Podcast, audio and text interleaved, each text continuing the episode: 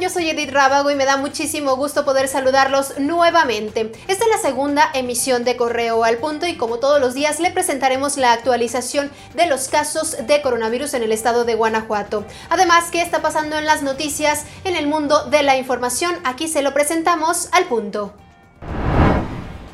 Funcionarios del PAN exigieron a la Secretaría de la Función Pública que instaure los procedimientos para sancionar las irregularidades detectadas en el programa La Escuela es Nuestra en la región noreste del estado y advirtieron que presentarán otra denuncia.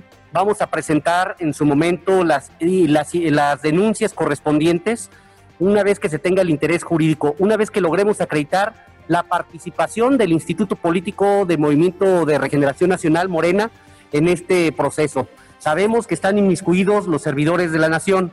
Ahorita lo que estamos tratando de ligar es precisamente la vinculación de Morena para efectos de tener interés jurídico dentro de y poder presentar la denuncia correspondiente.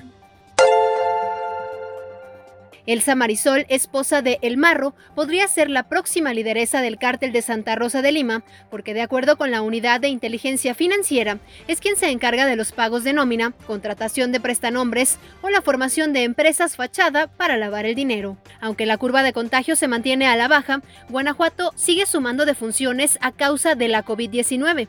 De acuerdo a la Secretaría de Salud, hoy se reportaron 30 decesos más, por lo que la cifra total asciende a 1.472 en cuanto a los casos positivos, este jueves se registraron 300 contagios más, dando un total de 24.684 casos acumulados en lo que va de la pandemia.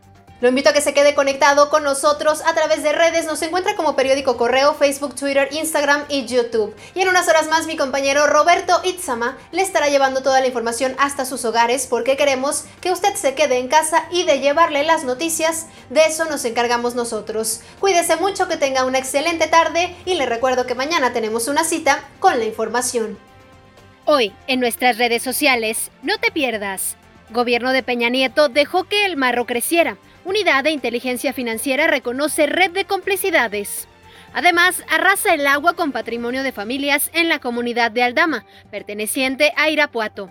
Y ambientalistas denuncian contaminación en ríos de León. Curtidoras y planta tratadora de Zapal podrían ser responsables.